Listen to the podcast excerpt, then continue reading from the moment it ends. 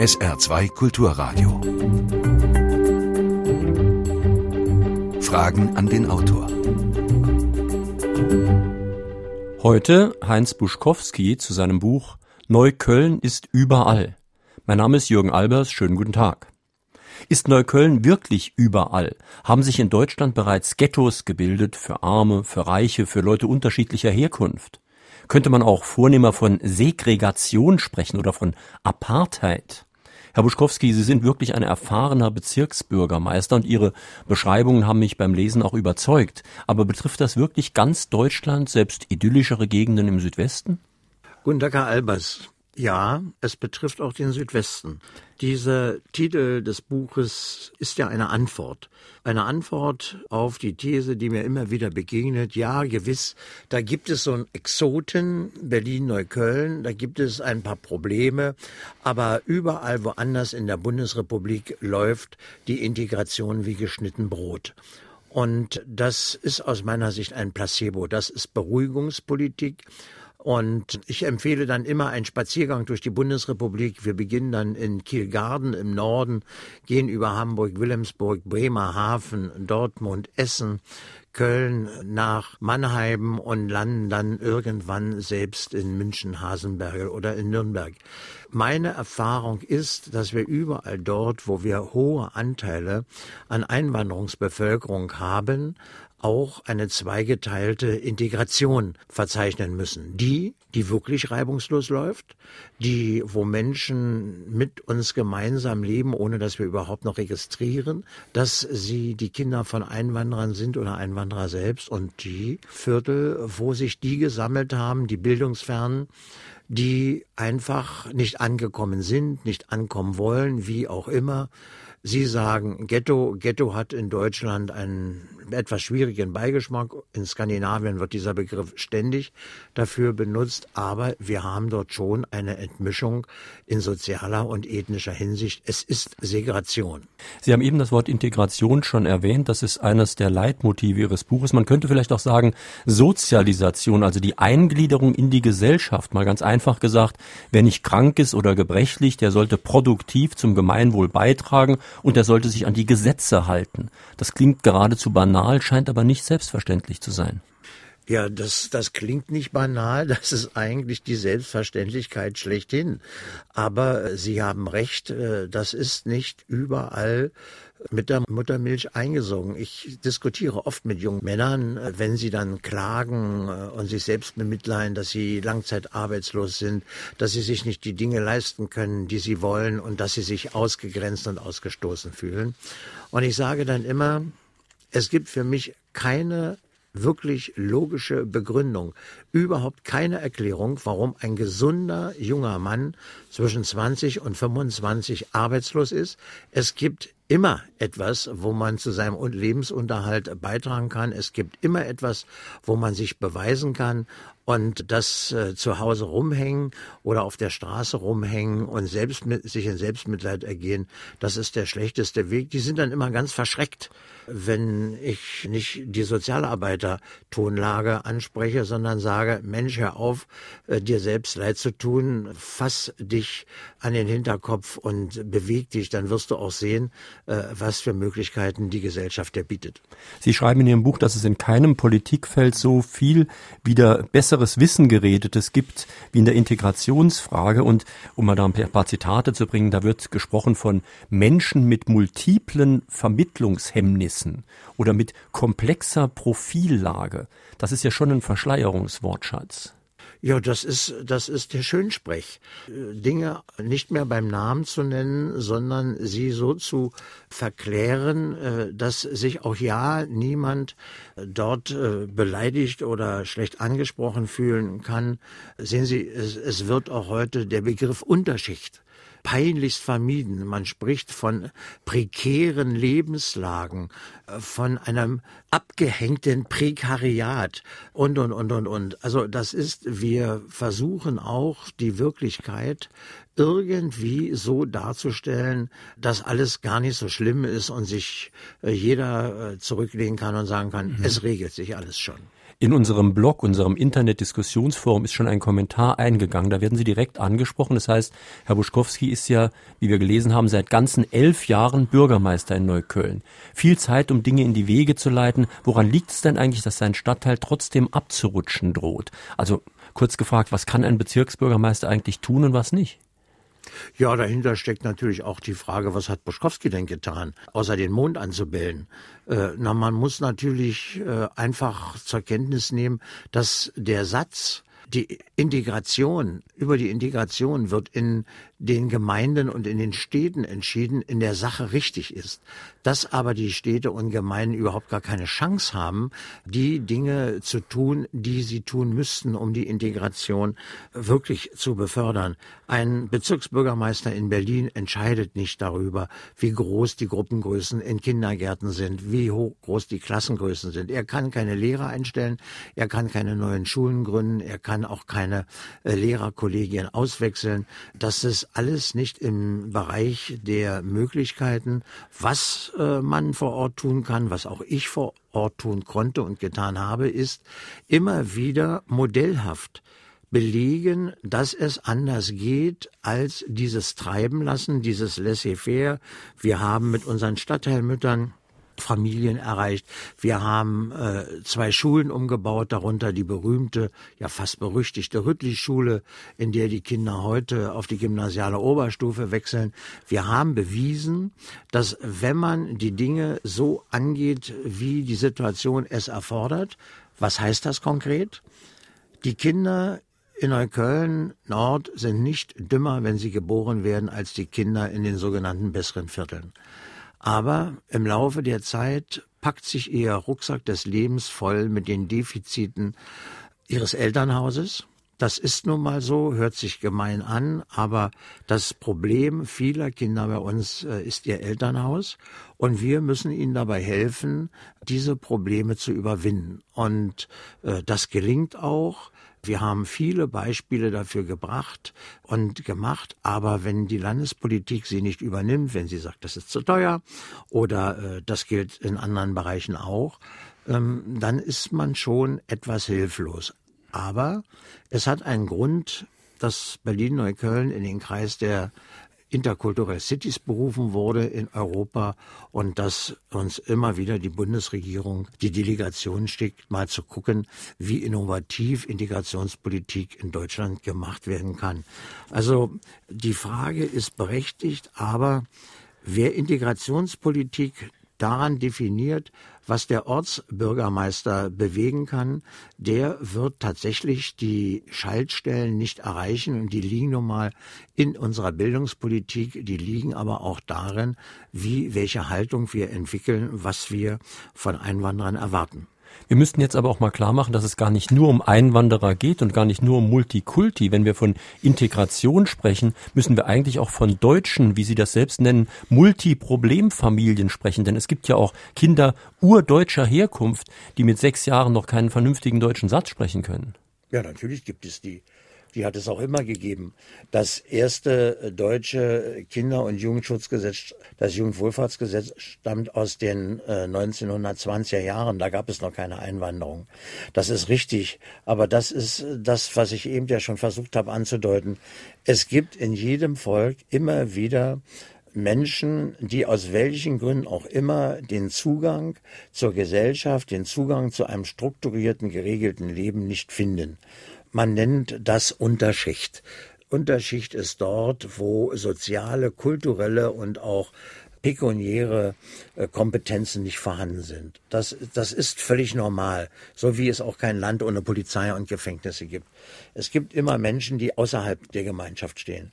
Bei der Einwanderung kommt hinzu, dass die Bildungsferne, dass andere gesellschaftliche Sozialisation und Riten aus der Heimat mitgebracht werden oder auch, äh, dass die Religiosität eine andere ist. Und das kommt dann zu dem Eingewöhnungsprozess hinzu, sofern er überhaupt gewünscht wird.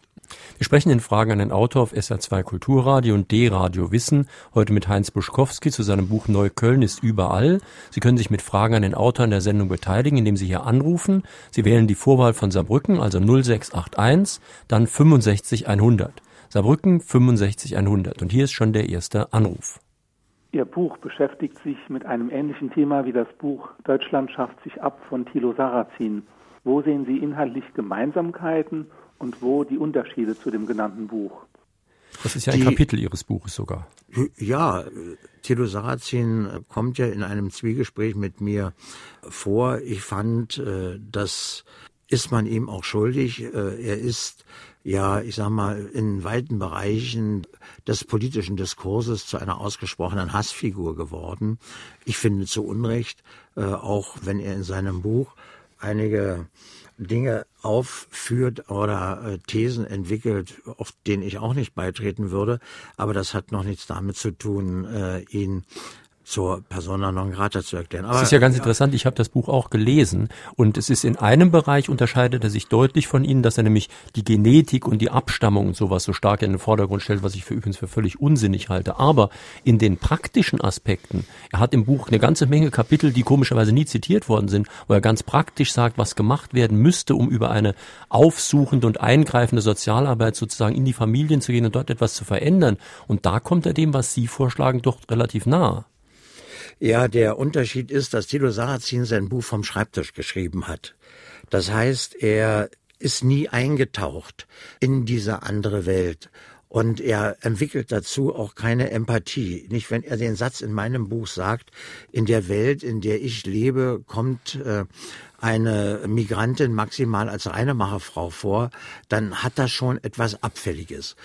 Der Unterschied zwischen Sarrazin und mir in dem Buch ist aus meiner Sicht der, dass ich mich nicht der Frage widme, ob Deutschland sich abschafft, ob Einwanderung uns abschafft, sondern ich stelle mir die Frage, wie schaffen wir es, dass aus der Einwanderung der Bildungsferne, die nun einmal mal stattgefunden hat, das kann ja niemand bestreiten ernsthaft, wie man aus einer Einwanderung der Bildungsferne noch einen Benefit, also einen Gewinn für die Gesellschaft machen kann. Denn Einwanderung soll ja die bestehende Gesellschaft stärken, sie voranbringen, ihr neue Impulse geben, sie auch auffrischen. Das ist ja alles richtig. Aber Einwanderung darf nicht das Ziel haben, Testbetrieb für das Sozialsystem zu sein. Und Einwanderung müsste eigentlich auch heißen, wie das in anderen Ländern durchaus üblich ist, dass man sich eben schon, ich will jetzt den Begriff Leitkultur gar nicht bringen, aber dass man sich schon in irgendeiner Weise der Gesellschaft, in die man einwandert, anpasst. Ja, na, das beschreibe ich in meinem Buch so, dass ich sage, wir, wir nehmen uns ja selbst schon devot zurück, äh, fast nach dem Motto Entschuldigung, dass wir bisher auch Werte hatten, dass wir auch Lebensregeln haben, aber die sind wahrscheinlich so minderwertig, dass wir sie keinem Einwanderer anbieten können. Das ist natürlich Unfug, das ist natürlich überspitzt, aber natürlich muss klar sein, dass diese Gesellschaft, die hier existiert, die sehr erfolgreich existiert, einer der wohlhabendsten äh, Staaten dieser Erde, dass der nicht vom Himmel gefallen ist und äh, dass der nicht aus dem Internet kommt, sondern die Lebensregeln, die Werte sind über Jahrhunderte entstanden und man muss von einem Einwanderer erwarten können, dass wenn er sich zu Hause aufmacht, und das tut er ja nicht, weil es ihm da so gut geht, sondern es geht ihm schlecht, er wird verfolgt, er hat nicht genug Nahrung für die Familie.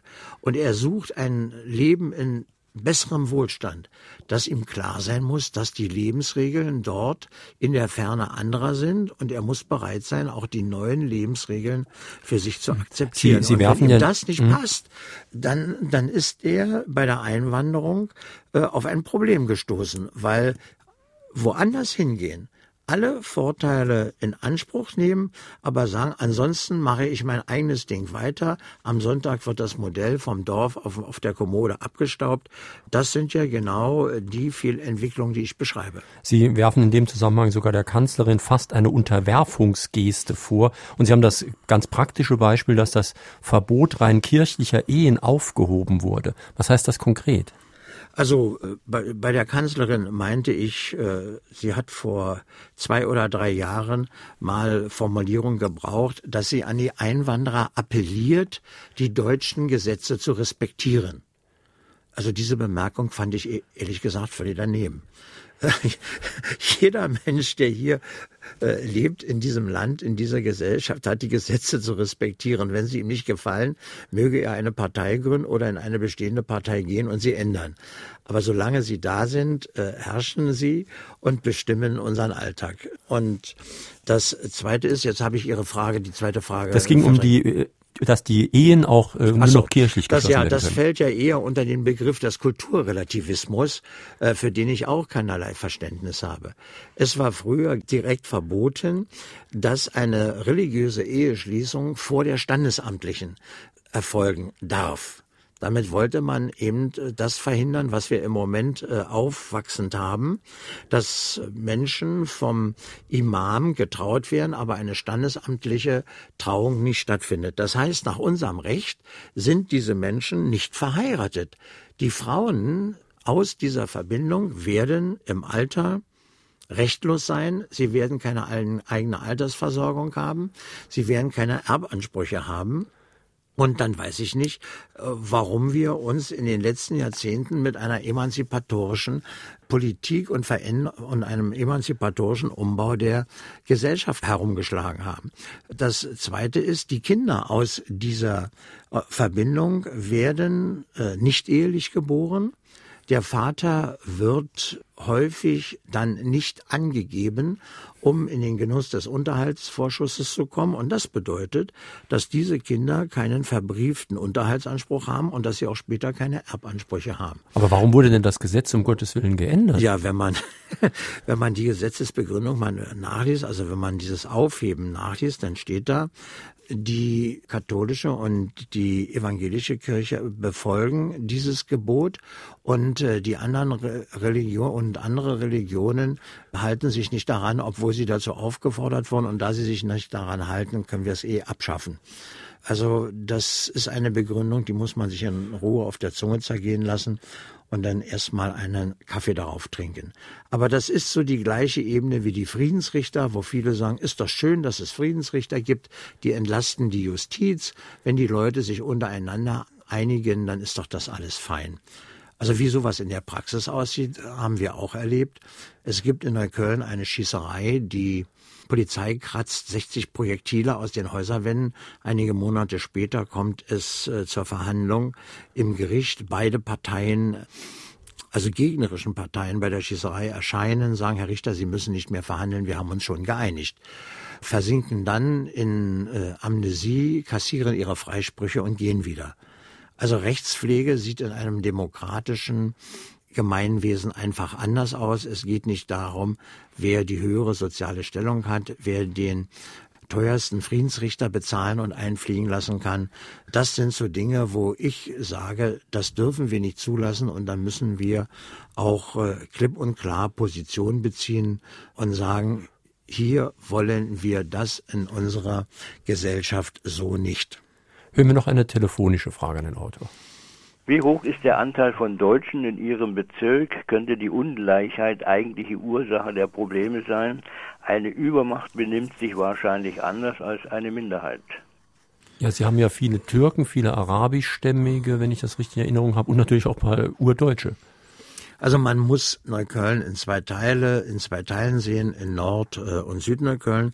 Der Nordteil, das ist die Altstadt, dort, wo die Menschen Anfang der 1960er Jahre weggezogen sind in die Neubauviertel.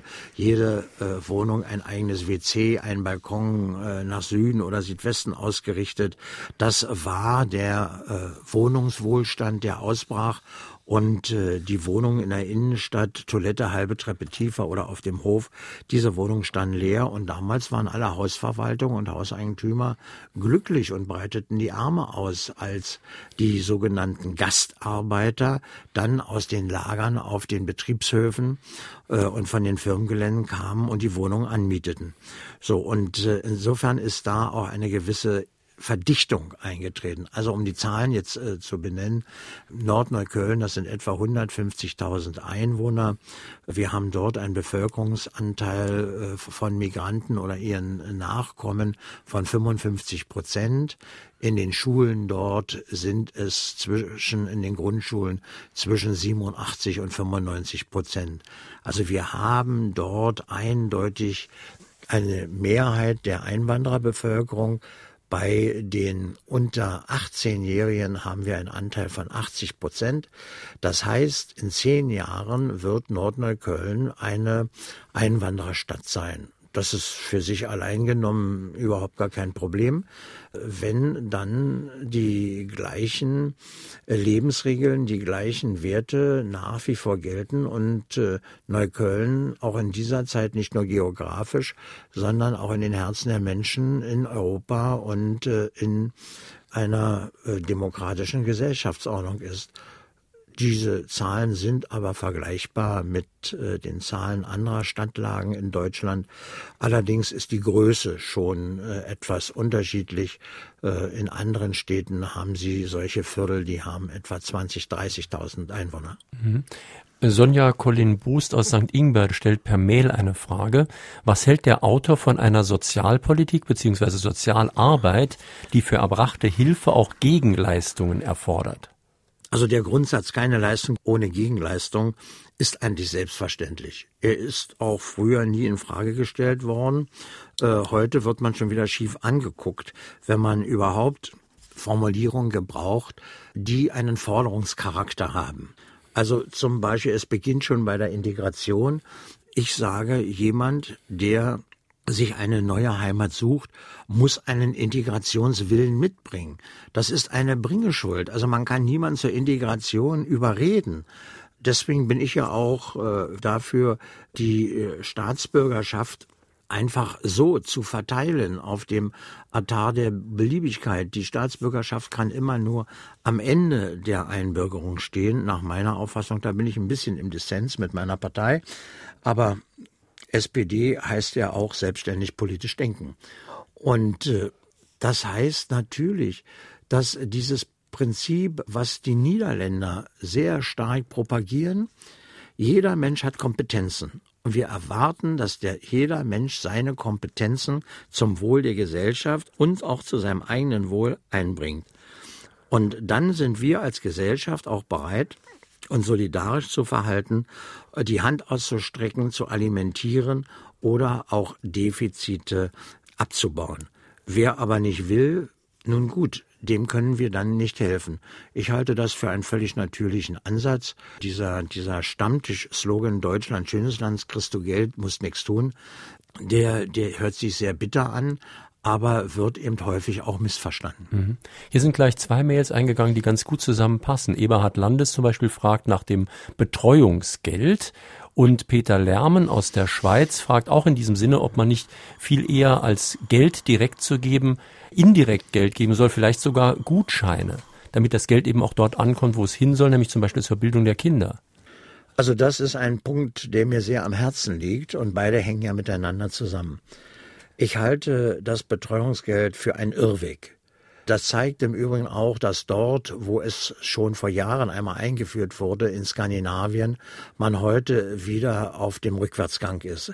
In Norwegen ist es für den ersten Jahrgang bereits abgeschafft. In Schweden ist man dabei. Auch die Erfahrungen in Thüringen zeigen, dass das Betreuungsgeld in erster Linie seine Wirkung entfaltet.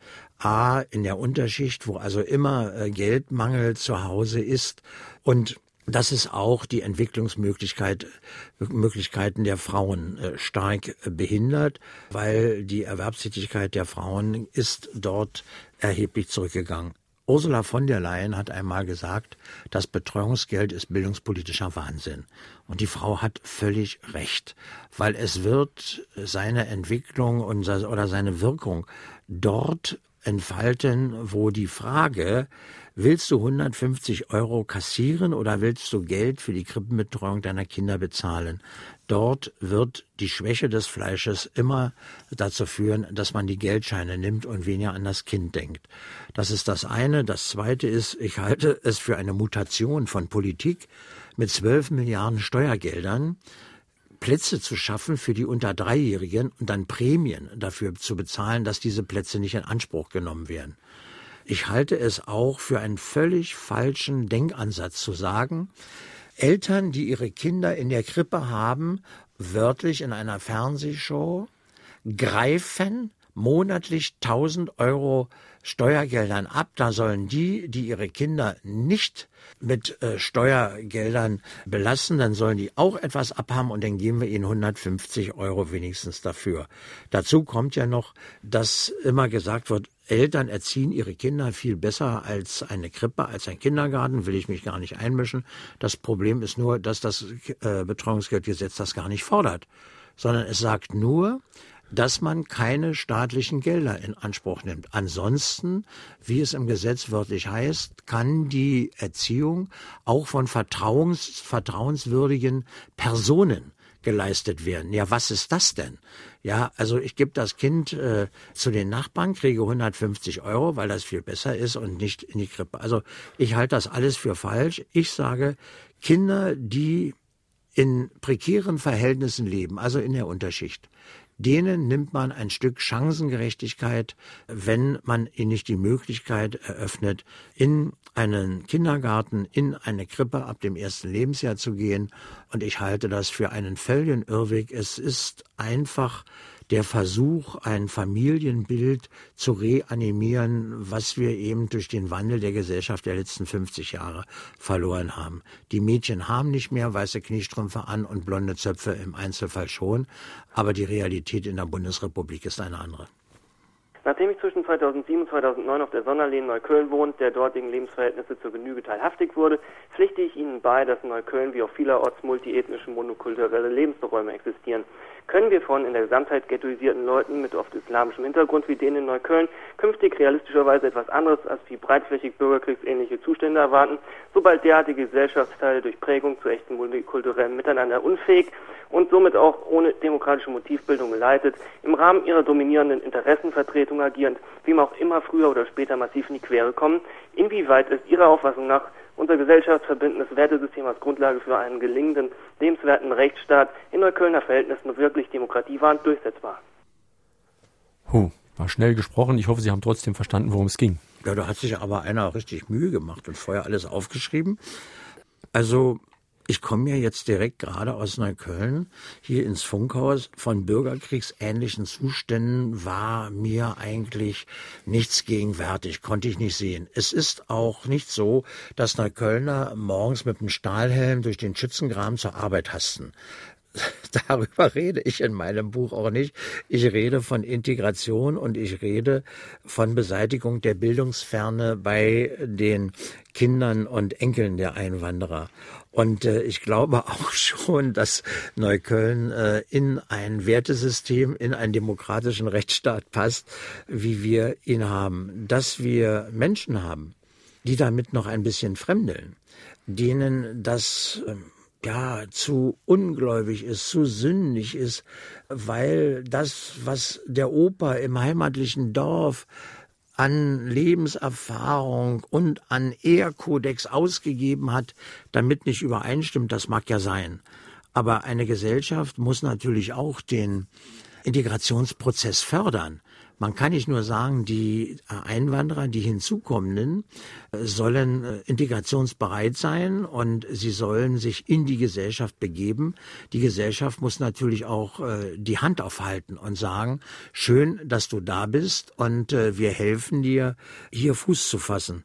Mein, meine Kritik setzt immer nur da an, wo Menschen sagen, ich habe keinen Bock darauf. Das geht doch auch ohne. Und äh, ich mache hier äh, meine Nummer und ansonsten ist das wunderbar, dass mich äh, das deutsche Gesellschaftsleben so äh, klasse versorgt und alimentiert. Mhm. Das ist mein Kritikpunkt. Mein Kritikpunkt ist nicht, dass Menschen, die von irgendwo herkommen, aus äh, feudalen Gesellschaftsordnungen, aus diktatorischen Verhältnissen, aus, aus Ländern, wo Menschen am Straßenrand verhungern, dass die sich aufmachen und äh, auch Appetit auf ein bisschen mehr Wohlstand haben, das verstehe ich. Das sehen wir ja gerade an der Armutswanderung aus Bulgarien und Rumänien, also aus der EU nach Deutschland durch die Roma, weil wer mal Filme gesehen hat, wie Roma in Bulgarien und Rumänien leben, der kann verstehen, dass die da wegrennen. Und was sollte man jetzt konkret machen? Sie haben schon Kindertagesstätten, Kindergärten, Kindergrippen und so angesprochen. Ein anderer Punkt in Ihrem Buch ist eine, ich sag mal, Sozialarbeit im Außendienst, also Außendienstmitarbeiter der Sozialarbeit und Dezentralisierung von Staatsanwaltschaften ist bei Ihnen auch ein Thema. Ja, vom Grundsatz her, ich bin ein Anhänger der Theorie, dass man sich nicht an den Erwachsenen abarbeiten soll. Es gibt ja den einen Weg, die sagen, ohne die Eltern ins Boot zu gehen, muss, müssen alle Integrationsbemühungen scheitern. Das glaube ich nicht. Ich bin ein Anhänger, der sagt, wir müssen uns um die Kinder kümmern. Wir müssen den Kindern den Horizont erweitern. Wir müssen sie einer Bildungsstufe zuführen, dass sie sagen, ich möchte, dass meine Kinder mal anders aufwachsen, als ich aufgewachsen bin und dass sie begreifen, dass diese Gesellschaft auch für sie einen Platz hat und dass diese Gesellschaft auf sie wartet und dass man wohl zu Wohlstand kommen kann, auch durch seine Hände Arbeit und nicht nur dadurch, dass man schaut, äh, wo man mit Kleinkriminalität äh, sich über Wasser halten kann. Deswegen ist mein Schwerpunkt immer wieder im Bildungssystem. Deswegen sage ich Kindergartenpflicht ich sage Ihnen, wir werden zu einer Kindergartenpflicht kommen, ob in fünf Jahren, in zehn Jahren, 15 Jahren, das weiß ich nicht, weil wir auch die Erscheinungsform von Erziehungsunwilligkeit und Erziehungsunfähigkeit auch extrem zunehmend bei deutschstämmigen Eltern haben. Bei den Hilfen zur Erziehung, also den Stabilisierungsmaßnahmen der Jugendämter, liegen wir inzwischen pro Jahr bei 27 Milliarden auf äh, Aufwachsgrad 10 Prozent. Also ich bin da wirklich bei diesem Fall. Das hat auch etwas mit meinen Erkenntnissen zu tun. Die Bundesrepublik Deutschland gibt das meiste Geld für die Familienförderung aller OECD-Staaten aus. Nur bei der Nachhaltigkeit, bei der Effektivität, also beim Wirkungsgrad, da sind wir an drittletzter Stelle. Die Slowakei und Nordkorea sind noch hinter uns. Aber warum ist das so? Warum geben andere Länder weniger Geld aus und sind erfolgreicher? Weil sie den Großteil ihrer Gelder in die Infrastruktur der Kinder stecken. In Krippen, in Kindergarten, in Schulen, in Lehrer, in Erzieher. Bei uns geschieht das nur etwa zwischen 20 und 25 Prozent. Wir investieren in den Glauben. Wir glauben nämlich, dass alle Eltern ihren Kindern vom Kindergeld eine Geige kaufen. Das mag hin und wieder passieren, aber in vielen Fällen wird das Geld nicht dafür verwandt, wozu es da ist, nämlich für die Kinder. Und deswegen weiß ich nicht, ob es wirklich zielführend ist, immer wieder darüber zu diskutieren, dass wir äh, das Kindergeld um 10 Euro erhöhen, um 15 Euro erhöhen. Da haben übrigens Per Steinbrück damals als Finanzminister und Ursula von der Leyen als Familienministerin gesagt, wir verzichten auf die nächste Erhöhung und machen von dem Geld die gesamte Vorschulerziehung für alle Kinder in Deutschland kostenfrei. Naja, was passiert ist, wissen Sie. Äh, lassen Sie mich nochmal zurückkommen hat, auf die anderen Punkte, ja, ja, die ich genannt ich hatte. Noch, ich komme gleich hm? noch da auf die anderen Punkte zurück. Äh, was passiert ist, wissen Sie. Die Kindergelderhöhung fand statt und ähm, die Vorschulerziehung ist eben nicht kostenfrei gemacht worden. Ich persönlich glaube, man könnte durchaus das Kindergeld nicht mehr keiner Erhöhung zu führen, sondern kürzen und von diesen Geld, was man dann dadurch freisetzt, die Infrastruktur, also die Welt der Kinder, dann weiter ausbauen. Das andere ist, ich fahre heute Nachmittag wieder nach Rotterdam. Da habe ich aus Rotterdam die Erfahrungen mitgebracht, dass man schon durch eine andere Politik, durch eine Politik des Forderns an Kompetenzen, durch eine Politik, die die Kinder in den Mittelpunkt stellt und die auch Chancen aufbereitet, dass man dort durchaus äh, größere Erfolge hat äh, als bei uns. Äh, nach vier Jahren fahre ich heute Nachmittag mal wieder hin, um zu schauen, wie sich das System bewährt oder nicht bewährt hat. Man greift dort aber auch, ich habe auch das Kapitel über die Niederlande gelesen, viel stärker ein man wird viel mehr in die, in die Familien gehen und äh, auch die Justiz ist viel aktiver. Ja, das ist, das ist alles richtig, äh, was Sie sagen. Zum Beispiel äh, in Rotterdam gibt es die Quartiersstaatsanwälte, die ihre Büros in normalen Läden haben. Man kann von außen reinschauen. Man kann, wenn man vorbeigeht, als äh, Mensch, der Kontakt zur Staatsanwaltschaft hin und wieder unfreiwilligerweise hat. Man kann sich grüßen lassen von seinem Staatsanwalt und schon wieder spürt man, dass man nicht allein auf dieser Welt ist. Wir haben dort auch ein System, das alle Behörden vernetzt sind, einschließlich der Verkehrsbetriebe, einschließlich der Energieunternehmen vernetzt sind und sich gegenseitig unterrichten, wenn Auffälligkeit auftreten, weil eine, ein dreimaliges Nichtbezahlen der Energierechnung kann darauf hindeuten, dass in der Familie etwas äh, schief läuft und dann geht das Jugendamt einfach mal nach dem Motto vorbei, wir sind hier, ist alles okay, braucht ihr unsere Hilfe. Man geht dort durch die Häuser und guckt, äh, gibt es Überbelegungen in den Wohnungen, also sowas, was wir bei uns haben, dass in zwei Zimmerwohnungen 20 Leute wohnen oder ähnliches, ist dort völlig unmöglich. Die Niederlande waren ja immer unser Vorbild äh, für Liberalität, für Freiheit, dafür den Menschen auch Bewegungsspielraum zu lassen. Das hat sich etwas gewandelt. Die Niederländer verfolgen heute eine Politik, wir sind offen für jeden. Jeder kann kommen. Jeder ist herzlich willkommen. Aber wir erwarten, dass die Regeln dieses Landes äh, beachtet werden. Ich mache ein kleines Beispiel. Zeugnisse werden dort zum Beispiel nur an die Eltern ausgehändigt. Dreimal im Jahr, weil die haben ein Trimestersystem. Und äh, auf meine Frage, was passiert denn eigentlich, wenn Eltern nicht kommen und das Zeugnis einfach nicht abholen, könnte ich mir durchaus vorstellen. Äh, dann sagen die, das passiert hier nicht. Ja, warum passiert denn das nicht? Das ist ganz einfach. Solange das, das Zeugnis hier im Schulsekretariat liegt, so lange gibt es keinen Social Transfer, also auf Deutsch keine Sozialhilfe. Und äh, das ist erstmal schon ein überzeugendes Argument, was äh, vielfältig da ist. Die sagen, seit wir Sanktionen kennen, müssen wir sie so gut wie nie anwenden, weil es ist bekannt, was passiert und die Menschen richten sich danach. Und wir wollen ja auch, dass die Menschen bestimmte Dinge mhm. tun. Ich sage ja zum Beispiel beim Schulschwänzen, also auf Neusprech, bei schuldistanzierten Jugendlichen kommt das Kind nicht in die Schule, kommt das Kindergeld nicht auf das Konto. Das eine ist eine gesellschaftliche Leistung und das andere ist die Gegenleistung des Einzelnen. Und wer den Vertrag bricht, naja, dann ist der Vertrag eben hinfällig. Da geht es nicht um Geld einsparen, es geht darum, dass die Kinder regelmäßig zur Schule kommen und was lernen. Hier sind sehr, sehr viele Anrufe eingegangen. Hören wir gleich den nächsten. Wir sind natürlich alle für Menschenrechte. Das Problem ist, diese Menschenrechte sind einklagbar gegen den Staat.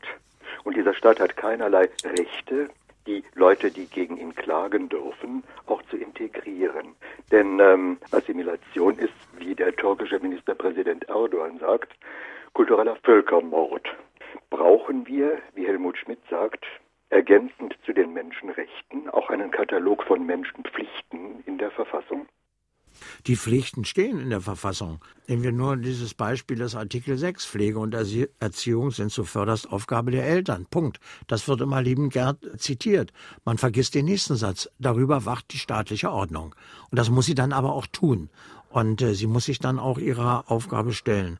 Die Frage mit der Assimilation äh, ist eine ganz andere. Ich weiß gar nicht, wie sie einen Menschen gegen seinen Willen assimilieren können. Das geht gar nicht. Assimilieren heißt ja die Aufgabe des eigenen Kulturgutes, die Aufgabe meiner Wurzeln. Wie wollen Sie das machen gegen den Willen eines Menschen? Ich halte diesen Satz von Herrn Erdogan ehrlich gesagt für einen ziemlichen Quatsch. Niemand verlangt im Übrigen auch, dass die Menschen ihre Wurzeln aufgeben sollen. Das machen sie sowieso nicht. Jeder ist stolz auf seine Wurzeln, jedenfalls die meisten. Und es muss auch kein Einwanderer mit Lederhosen rumrennen und er muss auch nicht Bier äh, im Maß von einem Liter in sich hineintun. Das ist alles nicht der Punkt der Integration. Der Punkt der Integration ist, dass wir eine freie Gesellschaft sind und dass auch der andere ein freier Mensch ist und nicht meine Meinung haben muss, dass er eine andere Religion haben kann, als ich sie habe, dass er auch entscheiden kann, Religionsfreiheit bedeutet für ihn, ohne Religion zu leben und dass die Würde des Menschen unantastbar ist und das heißt, die Würde jedes Menschen, also auch von Kindern, Erziehung mit Gewalt ist geächtet bei uns und äh, Mann und Frau sind gleichberechtigt womit jemand ausgestattet ist bei den primären äh, Geschlechtsmerkmalen, spielt keine Rolle damit, ob er ein minderwertiger oder höherwertiger Mensch ist. So, das sind so kleine Grundprinzipien, die aber in verschiedenen Ebenen unserer Gesellschaft, insbesondere der Einwanderergesellschaft, nicht selbstverständlich sind. Fragen an den Autor. Die finanzielle Misere der Gemeinden rührt ja daher, dass im Bundeshaushalt Mittel zu wenig für die Kommunen bereitgestellt werden. Wo würde denn Herr Buschkowski von den großen Brocken etwas wegnehmen, damit die Gemeinden mehr Mittel zur Verfügung haben, was dringend notwendig wäre? Also natürlich kostet Integration Geld. Das muss erstmal klar sein. Geschenkt gibt es in der Gesellschaft relativ selten etwas. Mach Ihnen aber ein Beispiel. Wir haben ein Gymnasium, was am Sterben war, umgebaut. Die Details lasse ich jetzt weg und äh, haben das zu einer blühenden Schule gemacht, die Zahl der Abiturienten in vier Jahren versechsfacht. Das kostet 220.000 Euro im Jahr mehr als ein herkömmliches Gymnasium in Berlin. 220.000 Euro, das ist der Gegenwert für fünf Jugendknastplätze. Die Gesellschaft kann sich also entscheiden, ob sie fünf Knackis ernähren will oder ob sie 650 junge Leute zum Abitur führen will. Also es ist auch eine Frage von Prioritäten. Aber Natürlich gibt es auch äh, die Überlegung, das habe ich, hatte ich eben ausgeführt, wir geben für Kindergeld und Steuererleichterungen für Kinder pro Jahr etwa 36 bis 38 Milliarden aus. Wenn wir diese Summe halbieren würden und würden sie zielgerichtet, zweckgebunden nur für das Bildungssystem der Kinder verwenden, dann würden erstens mehr Frauen auch wieder Kinder kriegen, insbesondere qualifizierte Frauen, weil die sagen, ich habe nicht bis 26 studiert, um jetzt fünf Jahre ein Pampers-Abitur abzulegen und mich in fünf Jahren fragen zu lassen, wo haben, wie sind sie die letzten fünf Jahre up to date geblieben. Deswegen kriegen Frauen vielfach keine Kinder mehr, was für uns aus demografischen Gründen nicht besonders angenehm ist. Und äh, das Zweite ist, wir würden etwa, wenn wir diese Aufwendungen halbieren, etwa 18 Milliarden pro Jahr freisetzen, nur um die Lebensqualität der Kinder zu erhöhen. Was meinen Sie, wie in fünf Jahren die Bildungsstruktur in der Bundesrepublik Deutschland wäre? Und es würde nicht mehr entscheiden, was machen Mama und Papa und wie viel Geld haben Mama und Papa und das entscheidet darüber, ob das Kind äh, in der Schule etwas lernt oder nicht. Das nächste ist, dass wir uns äh, vielleicht daran erinnern müssen, was uns was wert ist. Schauen Sie, als im Rahmen der Finanzkrise bei Lehman Brothers pleite ging und viele andere auch noch, da haben wir zum Beispiel die Commerzbank mit 18 Milliarden gerettet. Die Umwandlung aller deutschen Schulen in Ganztagsschulen die unbestritten der Teilzeitschule überlegen ist, die Umwandlung aller deutschen Schulen kostet 20 Milliarden. Ich will mit diesen Vergleichen, die natürlich hinken wie jeder Vergleich, nur deutlich machen, dass es schon um Summen geht, die auch ansonsten äh, bewegt werden und die man zur Verfügung stellt. Die Frage ist nur, wofür? Ich sage, wir werden es uns nicht weiter leisten können, weitermachen, so weiterzumachen wie bisher. Ein Leben in Wohlstand wird in Deutschland in der Zukunft ohne die Integration der Einwandererkinder nicht möglich sein. Weil die Kinder mhm. sind nicht an der Elbchaussee und nicht in Berlin-Dahlem, sondern die Kinder sind in Wilhelmsburg und in Berlin-Neukölln und in Hamburg-Wilhelmsburg. Hier sind so viele Fragen per Mail oder per Anruf eingegangen, dass wir praktisch keine Chance haben, die alle in die Sendung zu bringen. Bitte äh, wenden Sie sich auch an www.sr2.de und dann fragen den Autor und gehen Sie zu unserem Internet-Diskussionsforum, da können Sie Ihre Meinung auch äußern. Zum Beispiel Werner Micheli aus Duttweiler fragt, ob man nicht wenigstens verlangen könnte, dass jemand Deutsch lernt. Wenn das nicht mal geht, was dann, fragt er. Und Bernd Michael Sommer aus Neunkirchen sagt, Ihre Positionen scheinen mir nachvollziehbar und vernünftig, Woher kommt dann aber der Gegenwind für Ihre Ansichten und Vorschläge? Also das mit dem Deutschlernen, das ist natürlich völlig richtig.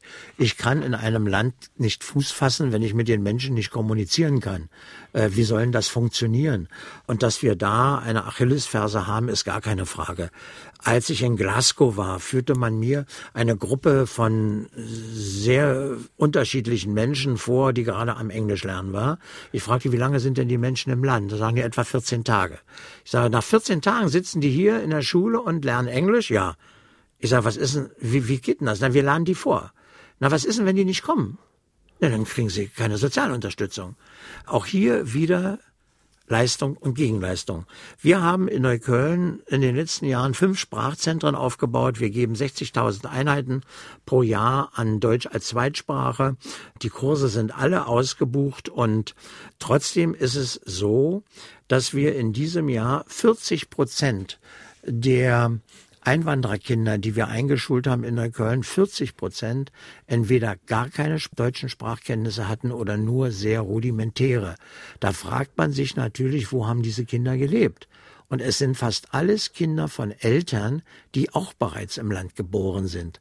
Also Sie können daran erkennen, dass die Menschen einfach in einer Parallelgesellschaft leben, und dass sie sich nicht in, offen integrieren in das allgemeine soziale Gefüge. Und ich halte so, äh, Parallelgesellschaften für kontraproduktiv für die Integration. Ich teile da nicht die Auffassung meines Kreuzberger Kollegen, der sagt, lasst doch den Leuten ihre Parallelgesellschaft. Die Deutschen befinden sich im Kaninchenzuchtverein ja auch in einer. Wenn man das so lächerlich macht, dieses Problem, na dann muss man sich über die Folgen nicht wundern. Ist das also der das, Gegenwind, von dem der andere anruft? Nein, der Gegenwind ist, ist eher politischer Art. Ich merke, also ich werde ja des Rassismus gescholten. Äh, ich kann ja nur empfehlen, das Buch zu lesen und dann die Stellen anzukreuzen, die angeblich rassistisch sind. Das Buch beschreibt das Leben, wie es bei uns ist. Es wird übrigens nicht nur von mir beschrieben, von Kindergartenleiterinnen, von Schulleiterinnen, von Sozialarbeitern, Bewährungshelfern, Jugendrichtern, Polizeibeamten. Alle die beschreiben einfach mal, wie sie die Welt so erleben. So und äh, es ist keine Ableitung in dem Buch, dass es gibt äh, schlechte, dumme Völker und es gibt gute, kluge Völker. Das wäre Rassismus. Rassismus ist im Moment ein Modebegriff und äh, damit muss man dann leben. Ich kann an vielen Argumenten, die mir entgegengebracht werden, sofort erkennen, ob jemand das Buch überhaupt gelesen hat oder nicht. Ich kann Ihnen nur sagen, die meisten, die so argumentieren, haben es nicht gelesen. Und die drei haben jetzt auch Gelegenheit, das Buch in nächster Zeit zu lesen. Heinz Buschkowski, Neukölln ist überall, erschienen bei Ulstein 19,99 Euro. Und drei, die sich mit einer Frage an den Autoren der Sendung beteiligt haben, bekommen es demnächst vom Verlag zugeschickt. Heute sind das Marc Füllerb aus Schöneck, Gisela Früher-Franke aus Spiesen und Maria Heck aus Wartgassen. Noch einen Anruf bitte. Ich schätze Herrn Buschkowski, darum melde ich mich heute Morgen zu Wort. Um Integration voranzubringen, bedarf es höchstmöglicher Anstrengungen menschlicher, finanzieller und politischer Art. Und Lösungen gemeinsam herbeiführen könnten, was schon vielfach, aber noch nicht ausreichend praktiziert wird, Integrationsbeiräte vor Ort, besetzt mit Organisationen, Ehrenamtlern, Politikern und vielen anderen. Warum, so meine Frage, tun sich hier viele Kommunen noch so schwer?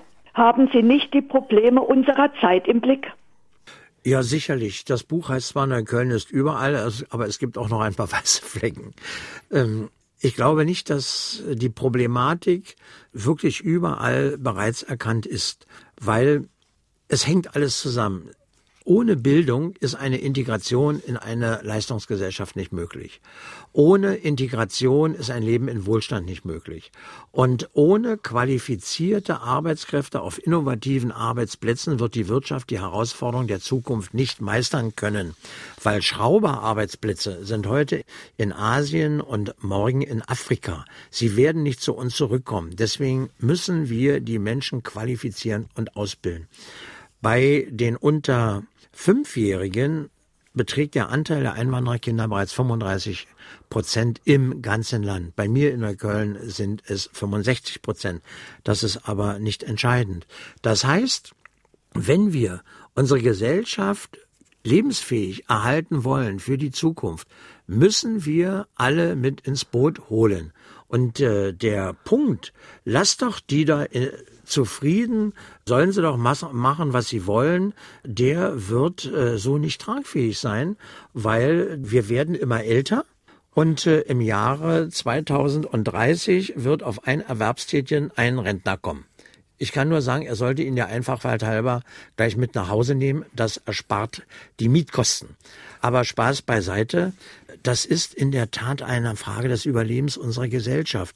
Und natürlich auch ist es eine Frage des Selbstbewusstseins unserer Gesellschaft.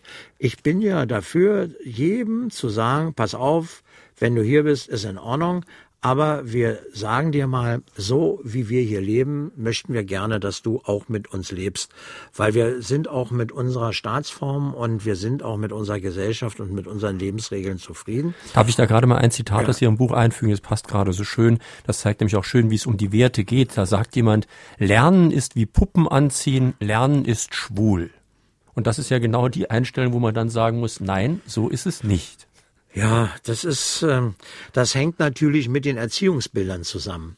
Nicht? Wir haben gerade im muslimischen Bereich tradierte Erziehungsbilder, die da lauten, ein, äh, eine Frau, ein Mädchen hat rein keusch und gehorsam zu sein und äh, ein junger Mann muss tapfer, kampfbereit und stark sein. Und äh, ein Kämpfer sozusagen. Und da müssen Sie sich nicht wundern, wenn einem äh, Jungen von Anfang an eingetrichtert, eingetrichtert wird, du bist ein Kämpfer, du bist ein Kämpfer, du musst die Ehre der Familie verteidigen, dass der mit neun mit dem Käsedolch durch den Kindergarten rennt und sagt, er will die Ehre seiner Mutter verteidigen. So, bei uns gibt's aber nicht so viel zum Kämpfen. Und insofern kommen viele junge Männer mit dieser Spreizung ihres Lebens draußen in der Gesellschaft, die ganz andere Werte und ganz andere Leistungen von ihnen fordert, und zu Hause wo es um Tradition, äh, wo es um Familienrituale geht, die kommen einfach damit nicht zurecht. Es gibt einen sehr, sehr schönen Film, der heißt Die Fremde mit der Sibyl Kikili. Ich kann das nur empfehlen, wer da mal ein klein bisschen Einblick haben will. Viele junge Le Leute leiden an dieser doppelten Kultur, in der sie aufwachsen und sind äh, einfach hin und her gerissen und wissen nicht, wo sie ihre Rolle finden, wie sie ihr eigenes Leben definieren sollen. Nur noch eine letzte kurze Frage. Kommt denn Ihr Buch jetzt eigentlich gut an? Ich meine, es ist ja auf der Bestsellerliste. Es gab aber, glaube ich, auch einige Kritiken. Ja, natürlich gab es auch Kritiken. Das wäre ja schrecklich, wenn ein äh, gesellschaftspolitisches Buch nicht auch Widerspruch hervorruft, weil man kann Dinge in der Gesellschaft immer so oder so sehen. Allerdings, das, was mich enttäuscht hat, war, dass die Kritiker sich nie auseinandergesetzt haben mit meinen Inhalten, sondern sie haben sich immer nur auseinandergesetzt mit der Moralkeule, mit dem Rassismusvorwurf mhm. und äh, wie unmöglich das alles ist. Aber mal ranzugehen und sagen, und er fordert das und das, das finde ich gut, das finde ich schlecht und er fordert das und das, das hat nicht stattgefunden. Das bedeutet eigentlich, dass man mir in der Sache nichts entgegenzusetzen hat. Und so war es auch in vielen Streitdiskussionen im Übrigen, Aber dass Vertreter aus Städten da waren, die gesagt haben, die, die inhaltlich haben sie, ja, ja, ich sehe es ja, ja, inhaltlich haben sie ja recht, machen. aber in meiner äh, Stadt gibt es so etwas nicht. Es gibt auch es in seiner Stadt. Dankeschön. Also, diese Sendung finden Sie morgen auch im Internet, im Podcast. Sie können sich dann herunterladen. In unserem zweiten Podcast-Angebot, dem Klassikerfach von Fragen an den Autor, finden Sie auf besonderen Wunsch wieder eine Sendung von 2011 mit dem Hirnforscher Gerald Hüther, was wir sind und was wir sein könnten. Die Diskussion hat schon begonnen im Internet-Diskussionsforum www.sr2.de, dann Fragen an den Autor. Und am nächsten Sonntag haben wir ein Thema, das passt ganz gut zu der Diskussion, die wir gerade eben auch geführt haben. Professor Karl-Heinz Paquet stellt sein Buch vor, Vollbeschäftigung beschäftigt, das neue deutsche Jobwunder. Es geht darum die Frage, ob wir vor einem Arbeitskräftemangel stehen, ob durch Zuwanderung das ausgeglichen werden kann oder ob reguläre Beschäftigung der zurzeit fast 10 Millionen in Mini- und Zeitverträgen erfolgen muss, verbessert sich die Verhandlungsposition der Arbeitnehmer also auf längere Zeit. Das am kommenden Sonntag. Einen schönen Tag, schönes Weiterhören wünscht Ihnen jetzt noch Jürgen Albers.